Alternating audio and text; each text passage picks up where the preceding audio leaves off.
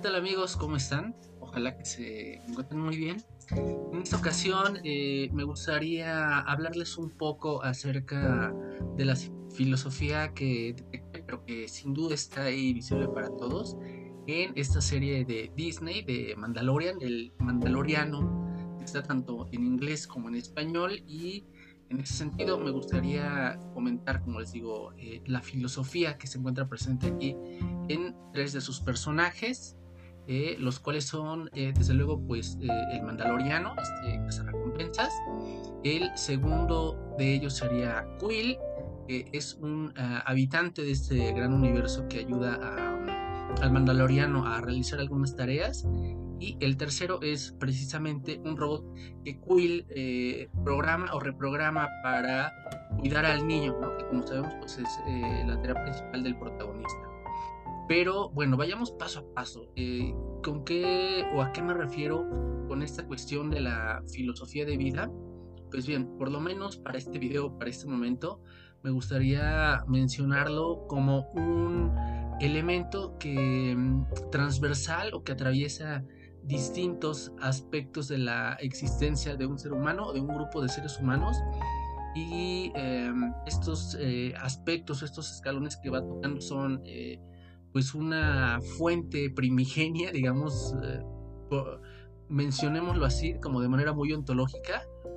otra parte es la manera verbal en la que se expresa y otra sería ah, las acciones que digamos están sustentadas por estas dos anteriores pero eh, para explicarlo de una mejor manera, me gustaría iniciar con el ejemplo que quizás mucha gente conozca, eh, eh, no solo con esta serie, sino como más bien el contexto ¿no? en, el, que surgió, que es pues toda la saga, todas las películas de la Guerra de las Galaxias, y me estoy refiriendo a la fuerza, ¿no? esta mm, energía, como hay en muchas otras tradiciones, esta energía que está Em, brindada, que está dada, que está presente en todas las cosas, en todos los seres vivos, y que los caballeros Jedi utilizan, mm, pues, entre otras cosas, para mm, darse un poco de valentía, para mover las cosas, para pelear con estos sables eh, de luz, etcétera. Es decir, hay una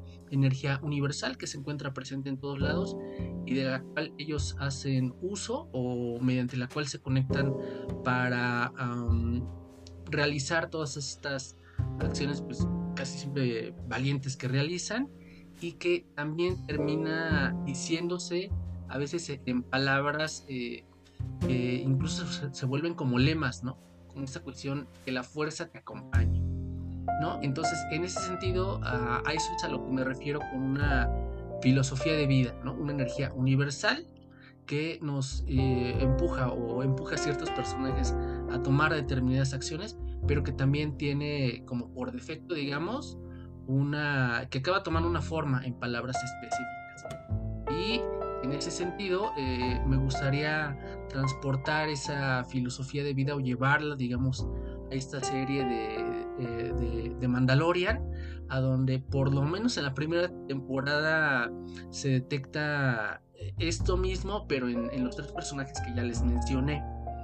Y bueno, para, para empezar, por supuesto, con el protagonista, estaríamos hablando de una filosofía eh, de la que no se menciona completamente, más bien se alude. Eh, se alude a ella por medio de una frase en inglés que creo que a muchos nos gusta, que es This is the way, ¿no? Que en español es algo así como este es el camino, como esto es lo que hay que hacer. Y que les insisto, ahí está, como, como se alude a ella, porque realmente no se revela como totalmente, o sea, se deja como entrever y eh, pues en el caso de las acciones que estarían impulsando a, pues ya no solo a, este cazarrecompensa, sino a todo el grupo del cual forma parte, pues es como a, sí a protegerse entre ellos, pero también, por ejemplo, a proteger a estos expósitos, ¿no? Son los niños que quedan como huérfanos y todo esto. Quizás, ¿no? Como probablemente la cuestión como, como de eh, del trabajo propiamente esto de hacer tal cosa por dinero, creo que no entraría tanto, creo, me parece, pero sí el hecho, ah, por ejemplo, de cumplir las palabras.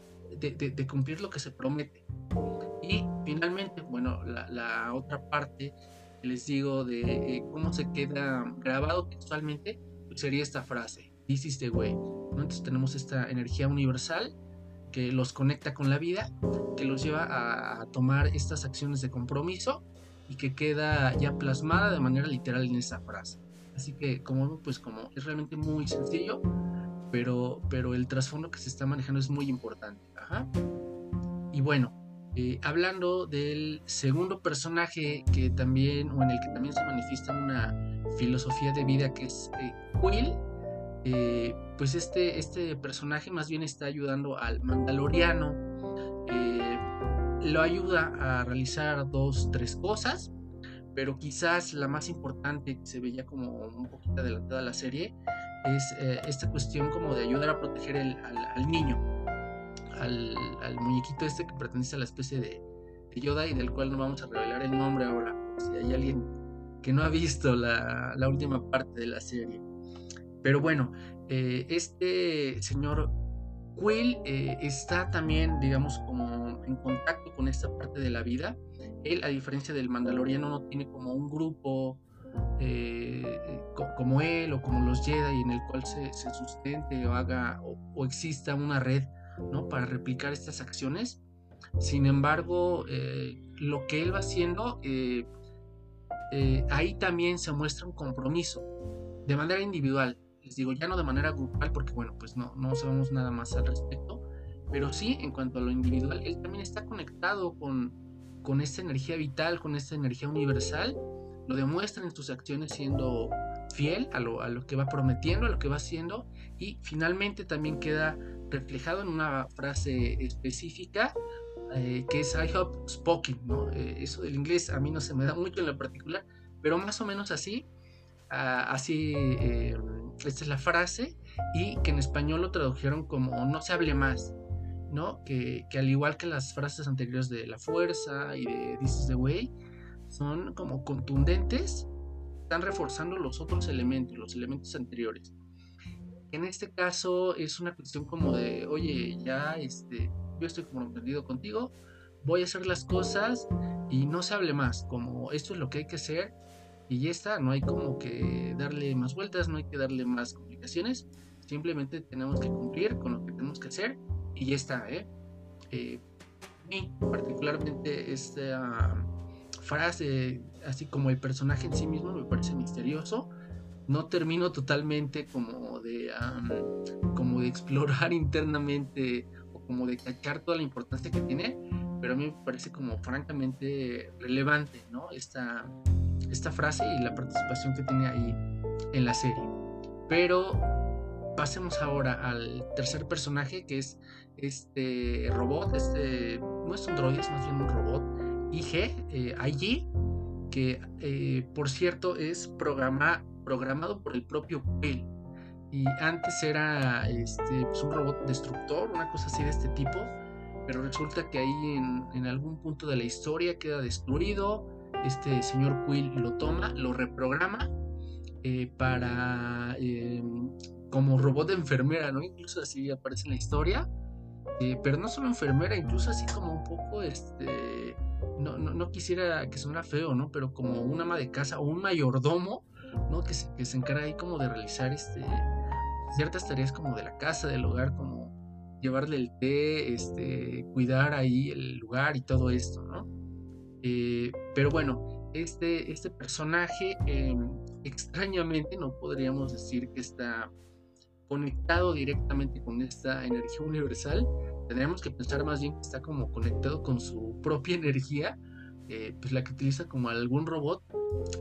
Sin embargo, o no obstante, a pesar de esto, eh, las acciones que tiene de compromiso para las cuales fueron, para las cuales fue eh, pues reprogramado, son, de alguna manera una réplica de, de los otros dos personajes, ¿no? Que están tomando como acciones responsables y todo esto. Y em, bueno, ahí estarían esos dos primeros elementos, ¿no? Como uno energético, que sería como una, en una cuestión individual, eh, el otro sería el de las acciones, que está comprometido a, cuidar pues como a distintos seres. incluido eh, este niño verdecito de la serie. Y el tercero eh, también nos quedaría debiendo una, una frase específica, como en los otros casos, pero finalmente sí lo verbaliza en algún punto, ¿no? Y de manera constante está diciendo como, es que mi trabajo es protegerte, mi trabajo es, es este, eh, cuidar, ¿no? Este, soy un robot enfermera. De hecho, esta cuestión de la, del robot enfermera sí lo llega a repetir, a decir dos o tres veces. Y en ese sentido, eh, como les digo, sería una réplica o una calca muy cercana a lo que hacen los demás. ¿no? Eh, en la cuestión de las palabras, mm, habría un acercamiento también a esas frases.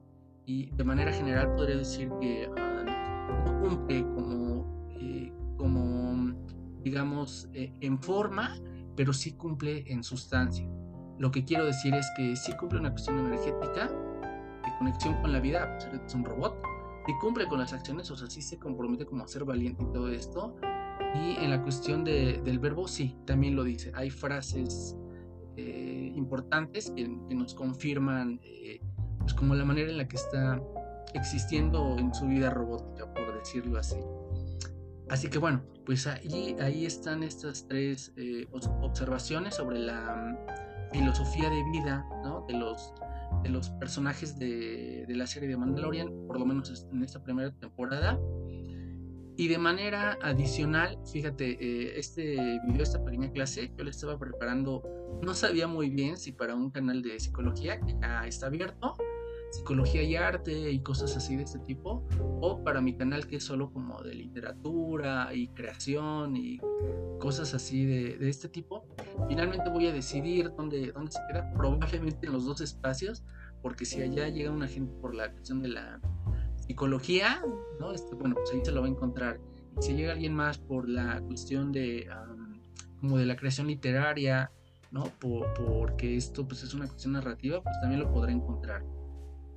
Pero eh, a propósito de este último tema de la eh, narrativa, a mí me parecería como importante destacar, ya para ir cerrando, que bueno, ahí están eh, estos elementos, este breve análisis, porque de repente ya sabes, uno se va topando a veces con historias como de fantasía heroica o fantasía épica que de manera general son lo mismo y creo, me parecería importante que a veces nuestros personajes como creadores eh, pues estuvieran como protegidos o sustentados por, eh, por elementos como estos, ¿no? Por una conexión con la vida, por acciones comprometidas y probablemente, pero no de manera forzosa, pues con, con frases, diálogos o con palabras específicas que refuercen o confirmen estos dos. Y por el otro lado, en cuanto a una cuestión psicológica, bueno, pues em, toda la cuestión heroica que se está manifestando aquí, porque finalmente es eso, un, héroe es como un arquetipo o un espacio de la personalidad que nos permite como em, mostrarnos o cumplir como nuestro propio deseo de manera sana, aceptable, respetuosa y etcétera, pues está manifestada aquí, ¿no? Eh, y de una manera coherente. Ambos temas, tanto el psicológico como el puramente narrativo, son como bastante más amplio. Tendremos que dedicarle otro momento, pero de manera general me parece que son cuestiones que están ahí apuntadas. Bueno, pues no alarguemos más esto. Ahí están esos puntos respecto a esta primera temporada de la serie. Y pues nada, ojalá eh, que les haya servido, que les haya resultado de utilidad esta breve conferencia y nos estaremos viendo para la siguiente.